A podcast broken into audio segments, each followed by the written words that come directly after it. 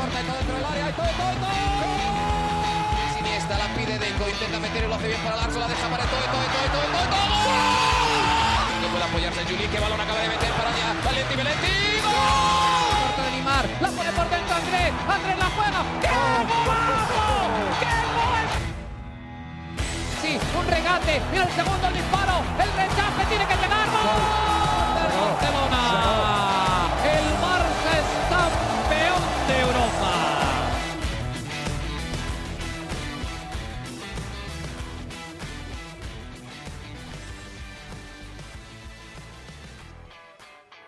Hola amigos de ADN Barça, bienvenidos a nuestro podcast. Hoy lunes para hablar del triunfo de las chicas en la Supercopa Española, otra goleada y otro título para este grupo de jóvenes que además dejó una imagen muy bonita, quizás la imagen del año, aunque apenas estamos corriendo el mes de enero. La verdad que una de las imágenes más bonitas que nos ha dejado el deporte. Además, el triunfo sufrido del Barcelona ante el Alavés, la situación de Ansu Fati, se va a operar o no se va a operar y además... Eh, a retractarse un poquito de las críticas a Jordi Alba y Frankie de Jong. Bueno, vamos a hablarlo con Mariana Guzmán. ¿Cómo estás, Mariana? Bienvenida a otro episodio de ADN Barça.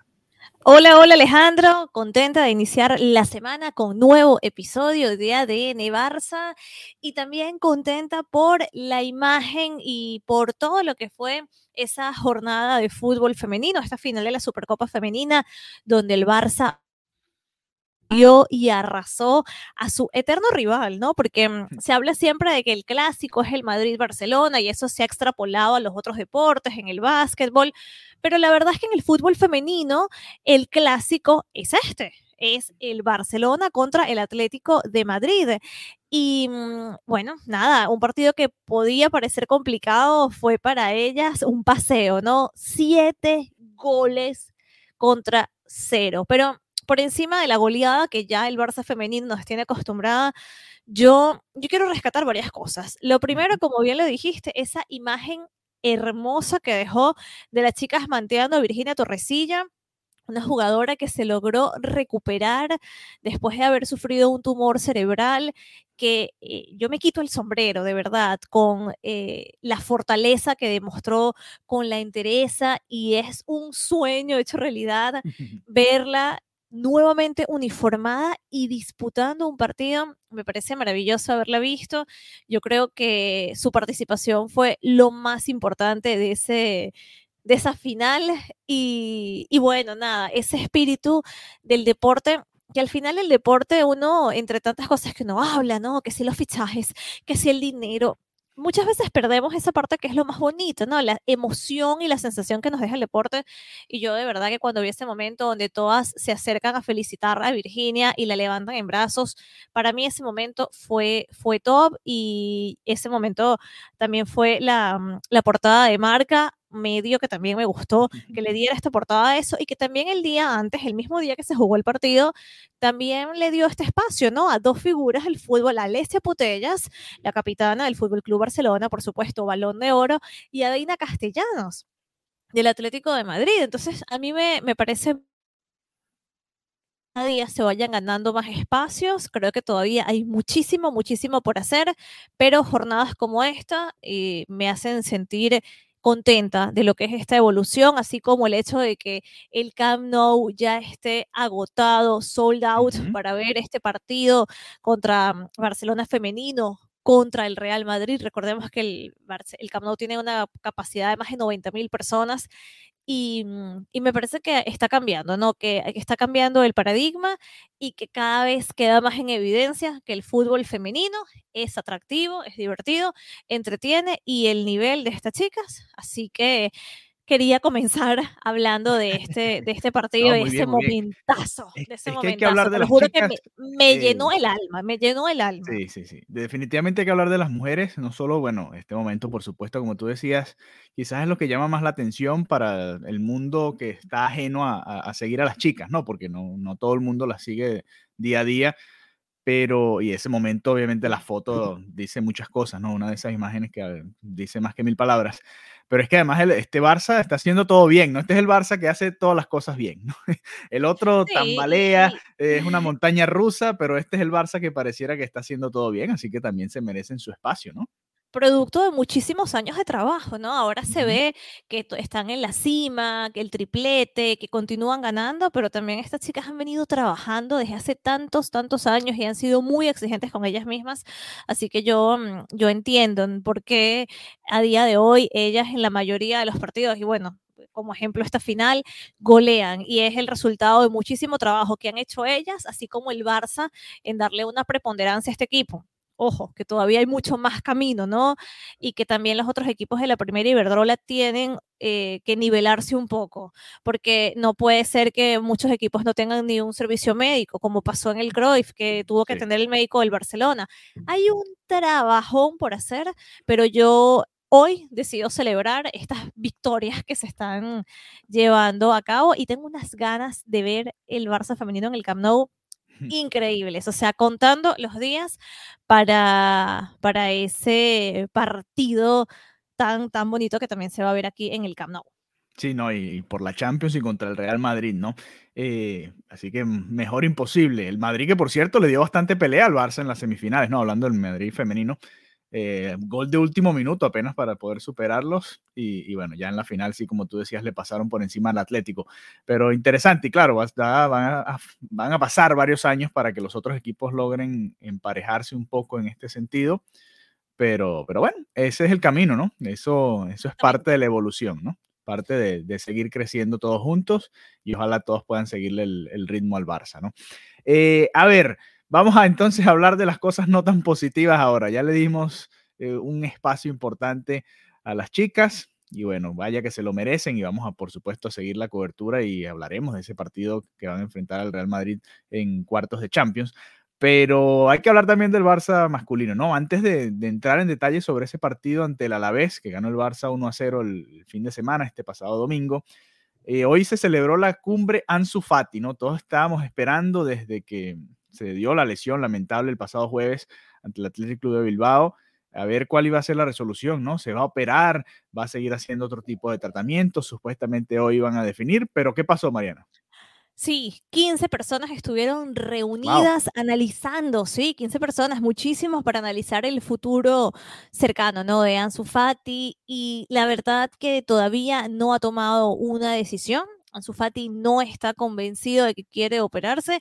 Ricard Pruna, médico del equipo, prefiere que se opere, pero también Ansu Fati tiene muy fresco todo lo que implica la recuperación de una cirugía. Entonces, eso es lo que lo está limitando. La verdad, yo no soy médico, no tengo ningún tipo de base para opinar sobre este tema, pero, pero yo puedo entender el nerviosismo, ¿no? Y también lo delicado es esta decisión, porque mm, si te operas, el tema de la recuperación y el tiempo que estarás fuera, pero luego también hay que analizar qué pasa si no se opera. Se empeora, o sea, es súper, súper complicado, así que por ahora no ha tomado una decisión, pero está resistiéndose a la posibilidad de pasar nuevamente por el quirófano.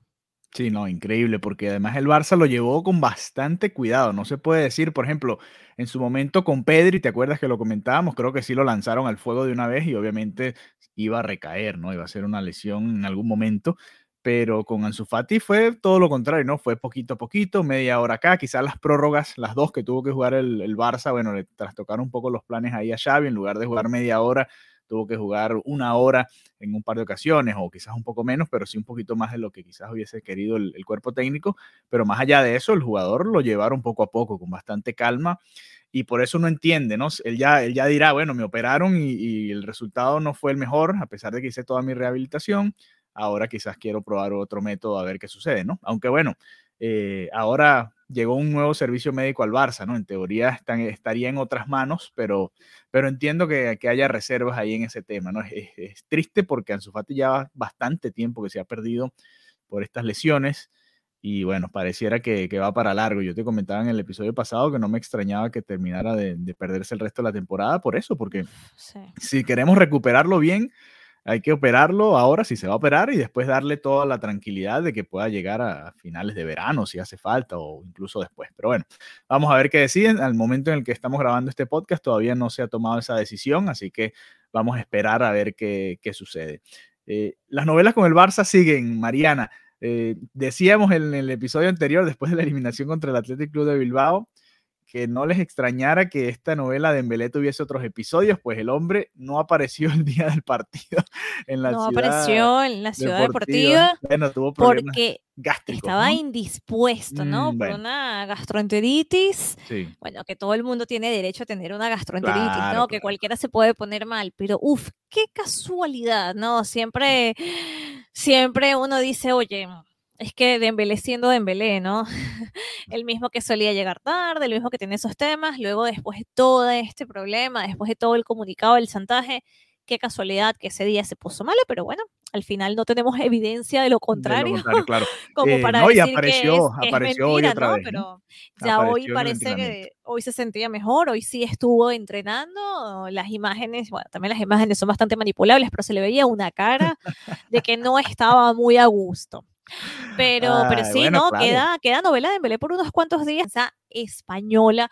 Sí, claro. Algunas personas criticando a Xavi, que cómo era posible, que al final era un jugador con un contrato en vigor, que no, no puedes castigar a un jugador por no aceptar una negociación, luego otras personas diciéndole que sí, yo creo que Xavi hizo lo correcto, yo creo que al final Xavi se está posicionando del lado del club y que es lo que tiene que ser un entrenador, ¿no? Además un entrenador que está llegando, un entrenador que está apostando por un proyecto eh, que está comenzándolo prácticamente un borrón y cuenta nueva, entonces no hay espacio para un club en transición, para un jugador que esté a medias, para un jugador que esté priorizando otro tipo de cosas.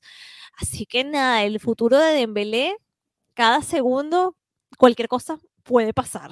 Sí, una incógnita, ¿no? Y bueno, ya veremos qué pasa. Quedan unos días, como decía Mariana, y ya veremos si podrán venderlo o, no sé, cederlo. No sé qué tratarán de hacer con Dembélé en lo que queda de este mercado de invierno, ¿no? Pero bueno, eh, hablando de decisiones de Xavi, para este partido contra el Alavés se rumoró temprano que iba a ir con una línea de tres, que Alba iba a descansar junto a Dani Alves. Al final, la alineación fue la siguiente: Ter Stegen en el arco, Alba titular por el lateral izquierdo, Ronald Araujo y Gerard Piqué, y además Serginho de Dest volviendo al once titular, Pedri, Busquets y Frenkie de Jong, el autor del gol de la victoria, Abde, Luke de Jong, que volvió también al once titular, y Ferran Torres fue el once inicial de Xavi para enfrentar al Alavés. Mariana, esa primera mitad fue una de las primeras mitades más aburridas que recuerdo. Me recordó demasiado al Barcelona de Kuman. ¿Cómo la viviste tú? No, no, igual que tú, igual que tú, la verdad que fue, fue un partido donde esos pasos que habíamos visto hacia adelante, en sensaciones, en ganas, en intensidad, no, no los vi. Aquí pasa lo contrario, ¿no? Que cuando el Barcelona ha perdido, quizás ha dejado mejores sensaciones que cuando ha Sí, ganado, como fue este ser, caso. sí. Em, yo la sensación que me queda de este partido Mendizorrosa es que el Barça no jugó a nada, que básicamente De Jong se, re- bueno, iba a decir se reconcilió con el arco, pero tampoco tiene que estar, mm, no es su función, ¿no? Sí, claro. eh, anotar, así que ni siquiera creo que ese sería el comentario. Eh, creo que salió a dar la cara por el equipo, em, pero uf, el look de John al comienzo sí lo intentó, el, se ve que él siempre lo intenta y eso también hay que aplaudírselo, ¿no? Sí, sí. Mm, a su manera y con su estilo, que no es para nada lo que es el ADN Barça de la manera de jugar, pero Luke de Jong siempre intenta generar una oportunidad de gol y es la amenaza que, que genera ¿no? al otro equipo. En líneas generales, en esta primera mitad, yo, ok, pude ver que el Barcelona de alguna manera dominaba, porque sí, yo siento que, que dominó, pero, pero era un dominio que no te deja nada, que no te deja un buen fútbol, que no te deja goles, refiriéndome en concreto a la primera mitad. Sí. Entonces, para mí también fue, fue un partido que me llegó a aburrir y me incomoda. A mí me incomoda que un partido de fútbol me aburra. O sea, ¿por qué me está aburriendo? ¿Acaso soy yo? ¿Acaso es el Barça? ¿Qué está sucediendo? Y, y no, sí, fue un partido que, que a ratos eh, se tornaba bastante, bastante aburrido y, y yo creo que, que lo que las cosas positivas que había destacado, vuelvo a restarle un poco al Barça. Perfecto victoria, perfecto los tres puntos, perfecto que, que el Barcelona sigue ahí eh, más cerca que esos a los puestos de Champions, pero en cuanto a juego, malísimas las sensaciones que me quedan después de este, de este partido. ¿Tú cómo lo viviste? ¿Tú te aburriste? ¿Cambiaste el canal? ¿Te paraste a tomar algo? No, no me paré a tomar nada porque además hacía un poquito más de frío de lo normal acá, entonces estaba bien arropadito ahí viendo el juego, pero como estaba arropadito dije, ay, me voy a quedar dormido acá. De hecho, a la vez casi marca el gol de irse arriba terminando la primera mitad y hubiese sido hasta justo quizás, porque la verdad que el Barça no generó demasiado. Eh, hubo momentos del partido, eh, el ambiente no era fácil, ¿no? El piso estaba congelado, había un frío terrible, era, eran condiciones complicadas, ¿no? Llovía también, estaba lloviendo. Sí, era, era de las peores condiciones en las que se puede jugar, ¿no?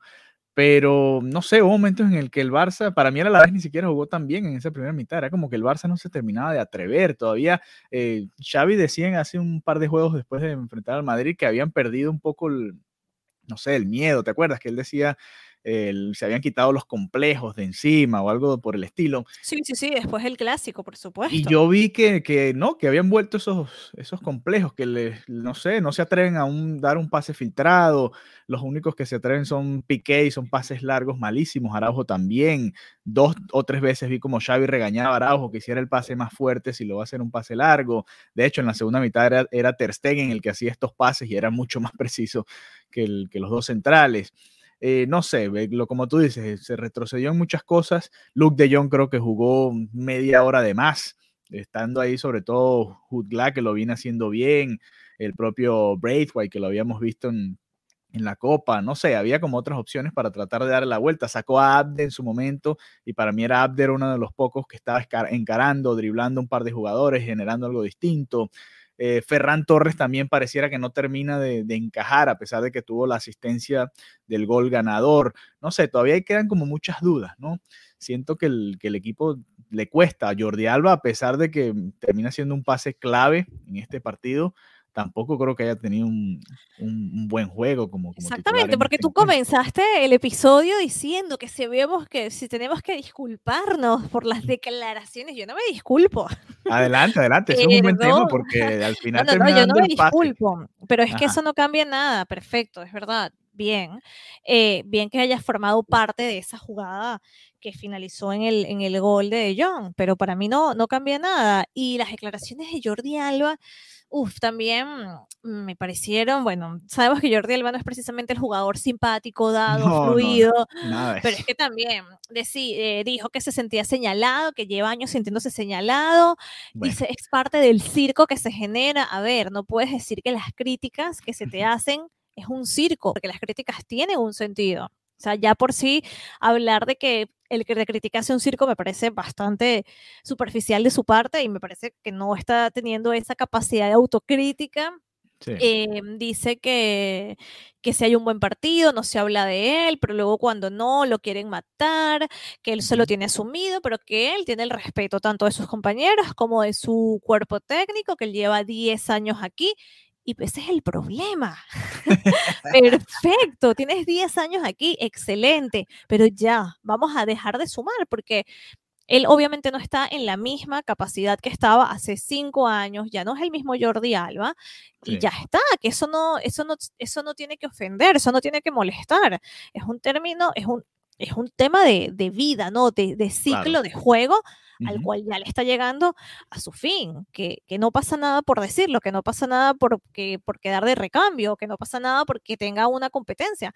El punto es que, eh, que habla de que siempre se es muy duro con los veteranos y bueno, por lo menos dijo, bueno, el otro día eh, reconozco que no estuve bien, pero a ver, no es el otro día. O sea, esto ya es un tema que lleva que lleva más que un partido malo, ¿no? Entonces, al final reconoce algo, pero así como al que tuvo un mal partido. Y no se trata de que haya tenido un mal partido, sino simplemente de que ya es un ciclo que, en mi opinión, ya está llegando a, su final. Eh, en conclusión, no me retracto, no me siento, no, no, me siento diferente hacia Jordi Alba por, haber, por la participación que tuvo en este gol, ni por sus declaraciones. Me mantengo en la misma posición y con De Jong por lo menos lo veo un poco más humilde, ¿no? Comentando que muchas personas ahora iban a decir que él estaba jugando bien por el gol, pero que eso no es así. cosa que le doy la razón. Yo creo que nadie está esperando que Frankie de Jong anote para decir que juega bien. Creo que él mismo está maquillando la realidad. Se dice que juega mal porque básicamente se ha anulado del juego con, con el pasar de, las de los meses. Poco a Ujú. poco lo hemos visto que vuelve, que tiene momentos, pero no es para nada el Frankie de Jong que sabemos que puede ser. Me parece importantísimo este gol para él porque le dará una seguridad. Pero nadie está juzgando a Frankie de Jong por su capacidad de anotar goles. Para Claro, nada. no- Eso no es, un falso. goleador. Sí, Es sí. que es ese no es el trabajo que tiene que cumplir. Eh, bueno, nada, espero que este gol le dé seguridad y que le permita ser una parte más activa del juego. Porque yo muchas veces me quedo viendo a Frankie Jong a ver qué hace y pareciera que, que ya las jugadas no pasan por él, que ya no está tan involucrado, que no, que no es capaz de crear, que no es capaz de, de ser importante. Y, y para mí esa es la, la principal crítica. También comentaba que, que la otra vez se sintió mal porque dijeron que habían perdido contra el Madrid y es incómodo que el Barça cuando pierde tiene que sentirse decepcionado y está bien porque habla de esa autocrítica, esa capacidad que tiene el Barça de decir, bueno, soy el Fútbol Club Barcelona. Por aquí le dieron la vuelta y que palo a la porta. palo a la porta porque la porta dijo que estaba Ah. orgulloso. Y digo, no, no es palo a nada. Yo creo que simplemente estaba intentando ser autoexigente porque, Sí, a sí. ver, No, es tampoco te puedes poner como si fueras un equipo de, de barrio, ¿no? O sea, Claro, mira, claro, claro. No, desde el propio Xavi dijeron, bueno, sí, jugamos mejor, pero estamos decepcionados por haber perdido este partido, ¿no? Eh, bueno, son dos temas distintos. Jordi Alba tiene mucho más tiempo estando señalado entre los posibles culpables de la cantidad de derrotas que ya son más de 10, 15, no sé, en partidos importantes que se han dado para este Barcelona desde la era Valverde. Imagínense, si contamos todos los partidos importantes que ha perdido el Barça, No. eh, en varios de ellos ha estado Jordi Alba como una de las razones, ¿no? Y quizás, eh, bueno, eh, lamentablemente es así. Cuando se gana y cuando estaba él asistiendo a Messi todo el tiempo, bueno, era uno de los que se señalaba como eh, los positivos del Barça, pues ahora, bueno, le toca quizás esta parte negativa. A mí lo que me preocupa de todo esto es que no hay nadie realmente que le pelee el puesto, ¿no? Vimos a Valdé otra vez ahí sentado todo el partido. No, no hay manera que, que, que se le dé la opción a otra persona. Está el propio Des, que también ha jugado por izquierda cuando ha hecho falta. Esta vez jugó por derecha y se entiende, pero a mí me gustaría, ¿por qué no? Ver a Dani Alves por derecha, a Des por izquierda. Suena por ahí también Tagliafico que podría venir desde el Ajax. Supuestamente hay cierto interés del jugador en llegar y a mí e- ese tipo de, de jugador hace falta, un jugador que venga a competirle y por qué no quitarle el puesto a Jordi Alba y que Alba juegue en ciertos partidos, ¿no? Aunque ahora el Barça se va quedando sin opciones porque ya no tiene la copa solamente le queda la, la, la Europa League como torneo alterno, pero igual con los partidos de liga se puede rotar, ¿no? Eh, creo que ahí es donde está mi, mi crítica a Xavi, que ha rotado mucho adelante, pero que realmente atrás siguen siendo los mismos siempre. Y bueno, para mí hay que rotar, ¿no? No, no creo que ninguno tiene el nivel como para ser indiscutible, quizás Araujo, quizás Piqué, pero, pero el resto puede rotar, ¿no? Como se hizo con Dani Alves. Pero bueno, eh, en el caso de Young me llama mucho la atención porque Frenkie, por ejemplo, una jugada en el primer tiempo, él recibe, se da la vuelta, se quita a dos de encima y hace dos, tres años Frenkie de Jong seguía al área, encaraba, hacía un pase filtrado o le pegaba al arco, algo diferente hacía, ¿no? Esta vez, después de quitarse a los dos rivales de encima, que es lo más complicado, y tener campo abierto, hizo un pase lateral y digo, bueno, ahí es donde está la, la falta de confianza, ¿no? Pero creo que es algo general del equipo. Obviamente uno eh, con De Jong tiene más ex- expectativa que Nico, que Gaby, que el propio Pedri, porque Pedri quizás está en un mejor nivel ahora, pero cuando comparas las carreras, De Jong está por supuesto mucho más adelante que, que el propio Pedri, ¿no? Y, y ahí es donde creo que está la- el problema, ¿no? La expectativa que tiene la afición del Barça con, con Frenkie de Jong y lo que se ha venido dando, ¿no? También hay que entender Bueno, que pero ha hay venido que con la- ciertos la- problemas, ¿no? Físicos. Sí, Xavi lo pero, decía pero el otro también, día, ha tenido molestias. Sí, sí, pero yo creo que todo el tema eh, de con Frenkie de Jong es porque previo a su llegada al Barça, todos habíamos visto lo que él es capaz de hacer. Sí. Entonces, si tú eres capaz de hacer esto, ¿cómo es que ahora en el Barça ya no lo estás haciendo? Creo que por ahí viene, no creo que ha sido como la, la afición que sola se hizo unas expectativas muy altas. Creo que el jugador ya venía Claro, con, claro. con un precedente muy, muy positivo. Y hablando de cosas positivas, Pedri además que se llevó todas las mejores palabras de, de Xavi, que es un jugador que, que da gusto, y, y Pedri Pedri, es que no podemos dejar de hablar bien de Pedri.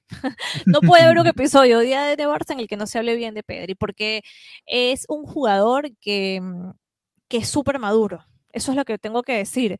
Más allá de toda su capacidad, de su instinto, del talento natural que tiene, es un jugador profundamente maduro en el campo y nada, es, una, es un lujo poder disfrutar de Pedri y yo creo que se merece todo ese respaldo que le está dando Xavi y la afición, porque te digo, eh, da gusto ver a Pedri, es de, de mis favoritos o mi favorito ahora mismo. bueno, puede ser el favorito de este momento de Mariana entonces. Eh, los cambios de Xavi, ¿qué te parecieron? Me pareció que les, le, picó el mosquito de, de Ronald Koeman, tardó mucho en hacerlos, ¿no?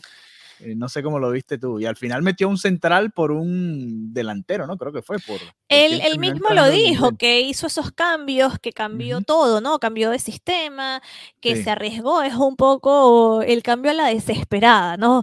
Cuando intentas, vamos a, tengo un planteamiento, voy a llevar este planteamiento, voy a hacer las correcciones sobre este planteamiento pero llegó un punto en donde se te está acabando el tiempo y el planteamiento no funcionó, ya sea porque los jugadores no lo asimilaron, por la razón que sea, y ahí se viene la, la, respuesta a lo loco, entre comillas, ¿no? Sí, sí, como sea, como de lugar. Exacto, como sea, pero hay que sacar estos tres puntos. Sí, a mí me llama la atención un poco mucho porque tarde puede ser, como comentas. Este equipo le cuesta demasiado mantener las ventajas, ¿no?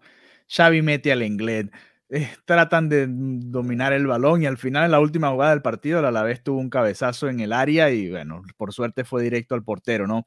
Pero cómo sufre este Barça para poder aguantar las ventajas, ¿no? Le cuesta, le cuesta bastante y varios de los triunfos de Xavi han sido así, por, por la mínima, eso también hay que, que comentarlo, ¿no? Eh, yo te compartía más temprano unos numeritos para hablar un poco sobre lo que ha hecho Xavi, ahora que viene una pausa, y lo que había hecho Kuman Obviamente los números favorecen a Xavi en cuanto a triunfos, en cuanto a puntos, pero la verdad es que el, equipo sí tuvo un, ritmo en el, o un momento en el que parecía que iba en, constante subida, ¿no? Quizás el pico fue el partido contra el Real Madrid y después estos dos últimos encuentros como que a uno le cuesta verle la cara, ¿no? Le cuesta verle la mano de Xavi. No sé si tienes la misma impresión.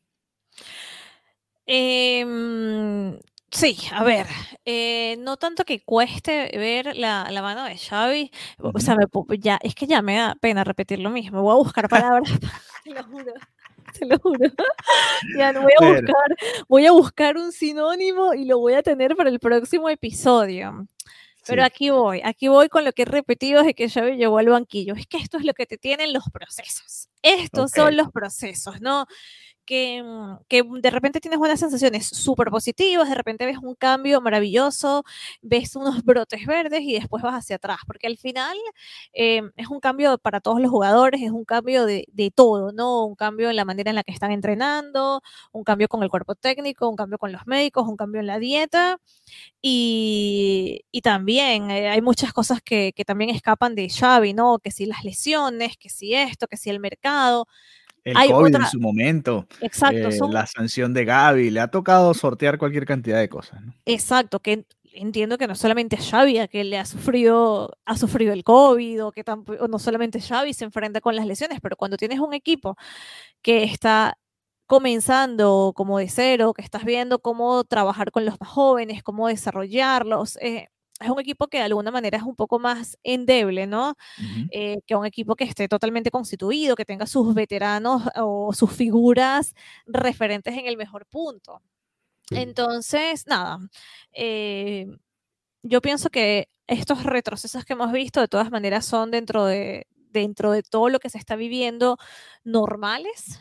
Creo que hay que permitir que Xavi continúe trabajando y también darle tiempo para que pueda instaurar ¿no?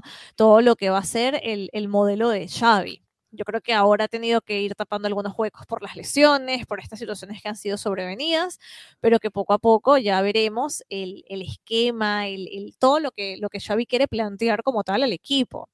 Sin embargo, estas cosas son normales. Es súper normal que, uno pueda ver estos partidos aburridos, malos, si también pasan equipos que están en su mejor momento, que a veces pueden deslizarse, que a veces pueden aburrir, imagínate en un equipo con estas características. Entonces, por esa parte, como lo digo, temporada de transición. Esto es lo que se está viviendo de día hoy en el Fútbol Club Barcelona, les guste o no el término, les guste o no admitirlo, es una temporada de transición donde aquí lo menos importante, y esto es como hashtag unpopular opinion, aquí lo menos importante va a ser el tema de los títulos. Aquí lo importante es que el equipo se reencuentre, que, que puedan trabajar y ya plantearse lo que es el juego del Barça. Para la próxima temporada, ir a por esos títulos. En esta temporada, y ya está clarísimo, ¿no? O sea, ya está muy claro, ya en cuántas competiciones. Bueno, tenemos la Europa League, que ojo, que no se ve nada fácil los rivales, la liga, que hay capacidad de mejorar el posicionamiento dentro de la tabla, pero yo veo la liga bastante blanca este año. ¿Y, ¿y qué más? ¿Y ya? ¿Ya está? ya, ya, ya pasó la Supercopa, no está la Copa del Rey. Eso es todo lo que queda realmente. Aquí no hay que enfocarse en el tema la Copa de. Cataluña por ahí. No es el tema, sí. Que, el, el, sí. el punto es eso, ¿no? Que aquí no hay que enfocarse más que no, que el título, que esto, que lo otro. No, no, esta no es esa temporada. Cosa que nunca se puede admitir en el Barça, pero es una realidad. Sí, es la realidad. Realmente muy complicado que el Barça termine ganando algún título este año. Con el triunfo del sábado, tú bien decías, los líderes eh, tropezaron, el Madrid, el Sevilla empataron. El Atlético de Madrid remontó un partido increíble en los contra el Valencia. De descuento, sí. El Valencia que si le ganaba, si le terminaba de ganar ese partido, se ponía a un punto del Atlético de Madrid y además en este momento hubiese estado con 32, empatado con el Villarreal, no pudo, al final se le termina escapando y se le aleja entonces la posibilidad al Valencia de estar peleando por los puestos de Champions. El Barça sigue quinto el Atlético de Madrid por haber remontado no se dejó superar por el Barça, pero está ahí, está ahí cerca el Barça en el quinto lugar, apenas un punto por detrás del Atlético de Madrid, con la misma cantidad de partidos, importante porque hay ciertos equipos que tienen un partido más, como el Betis, el Sevilla y el Real Madrid. El Barça está a 15 del Madrid con un partido menos, a 11 del Sevilla con un partido menos. Esa es la distancia de los dos líderes del campeonato, cuatro puntos entre ellos.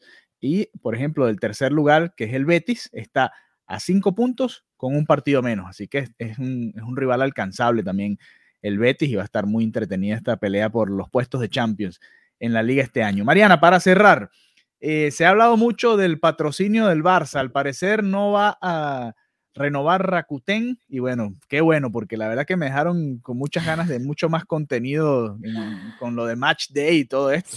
Es como que de este lado del planeta tú tengas a Netflix de, patrocinador y no generes prácticamente nada, ¿no? No, qué vergüenza. Por favor, siguiente. Yo, sí, sí, no, totalmente de acuerdo. De hecho, si yo te pregunto, ¿qué ofrece Rakuten? Bueno, dinero, ¿no? Es lo que... no, no, a nivel de productos, o sea, el posicionamiento que ellos hicieron ah, tú no sabes, tú no sabes. Exacto, es un posicionamiento que tú dices, o sea, pasaron por la camiseta del Barça, pero la gente sabe qué ofrecen. No, yo la verdad me enteré también porque son, son un patrocinador de Golden State acá en la NBA, por ejemplo. Y por ahí dije, bueno, déjame ver quién es esta gente. Lo averiguando. Sí, pero es verdad, es verdad. Por no quedó posicionado para nada. Después de haberse ganado hasta un dineral, pero bueno, eso falla de ellos. Los, los ¿Qué suena por ahí? ¿Quién viene? ¿Quién viene? ¿Qué suena? ¿Qué suena? Suena Spotify. Me parece divertido. Ah, Me parece Spotify, les interesa. Nos pueden escuchar en Spotify, por cierto. Exactamente. Ah, guiño. guiño Spotify. Eh, suena Spotify porque les interesa muchísimo la presencia que tiene el Barcelona en las redes. Esto es una de las cosas que valoran como la gran fortaleza de, esta posible alianza. Se están hablando de números y, ofrecen una, una cantidad interesante, ¿no? Eh, así que puede ser que llegue este patrocinio por parte de Spotify. Por las redes sociales ya estaba mm, como rodando una imagen de cómo se vería eh, la camiseta del Barça con... Eh, con el logo de Spotify. Y la verdad, bueno, yo sé que era como gente inventando, pero no se veía nada mal. Te lo juro que no se veía nada mal. Eh, al final, estoy buscando como la cantidad exacta. Aquí está. El patrocinio podría reportar beneficios que oscilarían entre los 30 y 60 millones de euros anuales en función de ciertas variables. ¿Vale? Entonces, bueno, básicamente hablan de la cantidad que tiene el Barça en TikTok, en Instagram, en Facebook, en Twitter, que es básicamente el, mayor interés. Y luego, por otra parte, se habla de la cantidad de Spotify cuenta con 381 millones de usuarios activos mensuales. De los cuales el 45% son suscripciones pagas. Muy bien, muy bien. Bueno, ojalá el Barça tenga ese patrocinio y pueda además generar más contenido a través de Spotify, ¿no? Llegarle a otros mercados, ¿no? Importante. Spotify es, por supuesto, un gigante de- del mundo del podcast, así que va Spotify posiciona este podcast. Por favor, Y eh, que ya que nos hashtag están Spotify, escuchando. hablando de Spotify. No sé cómo posicionar mejor de Spotify, pero bueno, simplemente. Ay. Y también suena eh, Binance. Sí, el Binance. mundo de la criptomoneda que bueno, está en todas partes. Por ejemplo, acá en Estados Unidos, el estadio del Miami Heat, por ejemplo, que tengo la oportunidad de ir a cubrirlo acá en Miami, ya tiene un, un nombre de, de cripto. También el de los Lakers va a pasar a tener un nombre de, de un- de una criptomoneda o de una casa de cambios de criptomonedas. Así que bueno, eso es para allá es que vamos, ¿no? Qué Así que, fuerte. sí, Y lo más así. fuerte es que dije Binance hablando. Bueno, acá en Estados Unidos es Binance. No, sí. y aquí, y aquí, bueno, aquí mejor, mejor. Por eso me gusta este contacto con, con el otro lado del mundo, porque se me va, se me va a olvidar el inglés. Menos mal que lo practico en Barça Talk. En Barça Talk, que pueden Saludos a Gabriel. a Sí, porque si no, imagínate Gabriel. yo diciendo Binance, y lo peor es que te lo dije y ni me di cuenta, y tú, ah, Binance, y dije, wow. Sí, sí, no, yo ¿Cuánto me enteré daño? porque acá, bueno, me llegó, llegan por todas partes, ¿no? Están como, son, son el nuevo producto que te llega por todas partes y, bueno, Aquí, aquí un poco también por las redes sociales, pero yo creo que más es del otro lado del mundo. sí, sí, eso va a seguir creciendo y bueno, vamos a ver cuál de ellos termina de llegar al Barça, por supuesto, mm, por lo menos hay opciones, ¿no? Que es lo importante y en este momento de crisis, bueno, volverá al Barça a tener patrocinio en la camiseta. Nosotros, por cierto, hicimos un episodio sobre los patrocinios del Barça, el históricamente. Club, está aquí en, UNICEF. en nuestro perfil desde UNICEF, Qatar Foundation, ahora que viene el Mundial de Qatar, por si les interesa. Lo hicimos en tiempos de pandemia, en, cuando no había nada que discutir. Hablamos un poquito de eso, de la historia del patrocinio en la camiseta del Barça, que está bastante interesante. Así que bueno, nada, Mariana, descansar un poco porque el Barça no juega sino dentro de unos cuantos días, ¿no? Cuando enfrente al Atlético de Madrid. En todo el 2022 no he ido al Camp Nou. No ha Bueno, jugado en casa. Vas a volver con tremendo partido, ¿no? Vuelvo la próxima semana, el próximo domingo, a las 4 y algo de la tarde, contra uf, Atlético de Madrid. Un partidazo. Me encanta, me emociona. Ya quiero, ya quiero estar ahí. A ver, cuatro y cuarto de la tarde va a ser Ujú. exactamente hora de... esas, esas horas raras a mí no me gustan. A mí el es fútbol de bastante noche. temprano para, para este lado del planeta, las 10 y Ujú. cuarto va a ser acá. Así que, bueno, mucho sol allá esperemos que haya, ¿no? No, no tanto frío para ese partido entre el Barcelona y Atlético de Madrid, que, bueno, aquí se pelea el, el entrar de una vez a Champions, ¿no? Exactamente. Un triunfo del Barcelona pondría nuevamente a los de Xavi entre los cuatro primeros en la liga y después viene la Europa League. Pero bueno, ya hablaremos. ¿Quién ganará el duelo táctico? Xavi, Simeone. El duelo ¿Es de los... la última temporada de Simeone? Bueno, buen, A, buena mira, a lo, a lo titular de Canal de Madrid. Este es el efecto Xavi. Se acaba el tiempo. Bueno, haremos, haremos un programa especial porque el. Atlético de Madrid también está en medio de una crisis importante. También está sufriendo una temporada que no debería estarla sufriendo tanto como el Barcelona. Están prácticamente empatados con el Barça, con una plantilla que por supuesto tiene mucho eh, más de dónde sacarle provecho. Pero bueno, ya hablaremos. Última hora, partido. A ver, última hora. Messi bueno. está cenando en Barcelona con Busquets y con Xavi.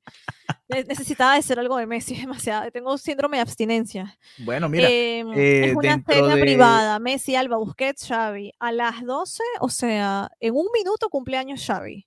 Ah, qué bueno. Bueno, felicitaciones a Xavi para los que estén escuchando este podcast el día miércoles, eh, el día miércoles, el día martes. Eh, dentro de un año, Mariana, Messi puede negociar nuevamente con el Barça. Te lo he notado por ahí. Falta poco. Ay, bueno, bueno, así cerramos el episodio de hoy de ADN Barça con un poquito de, de fe y ganas de que vuelva Lionel Messi algún día a nuestra institución. Y bueno, de, nosotros nos reencontraremos por acá pronto para hablar de ese partido entre el Fútbol Club Barcelona y el Atlético de Madrid. Un abrazo y hasta la próxima. Adeu.